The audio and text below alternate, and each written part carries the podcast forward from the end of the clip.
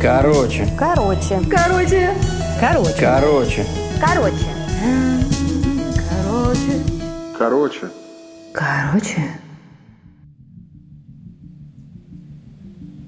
На тот момент я уже 8 лет работал в банках, и у моего отца был бизнес, к которому я не имел, в принципе, никакого отношения. В какой-то момент любой бизнес сталкивается с проблемой нехватки кадров. И именно в тот момент мне задали вопрос, сможешь ли ты за два месяца выучить итальянский. Я тогда был еще совсем молодой и глупый, не знал, что надо думать, а только потом говорить. Не в процессе ответа, не после ответа, а именно подумать и дать ответ. Сказал «ну нет» и начал думать. Прошла пара недель в раздумьях. Естественно, по итогу я решил, что все возможно. Итак, я оказался в маленьком городке в 10 километрах от моря, классного Средиземного моря, в Италии. Язык учился, я вникал в бизнес. По итогам, я в Италии посетил множество стран и континентов. За 24 часа получилось побывать в Европе, Азии и Африке.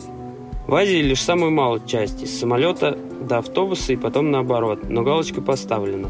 А в целом для меня бросить все это не в первый раз – мы с отцом поехали поведать мою сестру, она училась в Англии.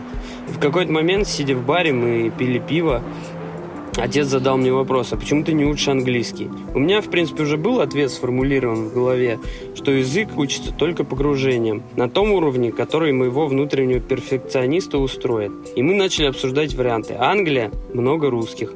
Полного погружения не будет. Мальта – акцент и русские. Так мы пришли к Австралии. Но первое возражение, что это очень дорого.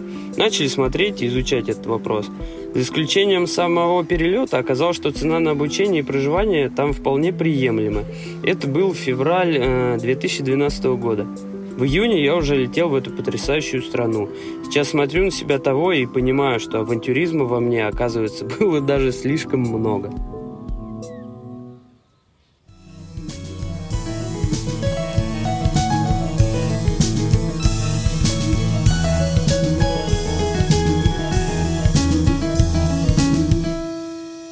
Короче.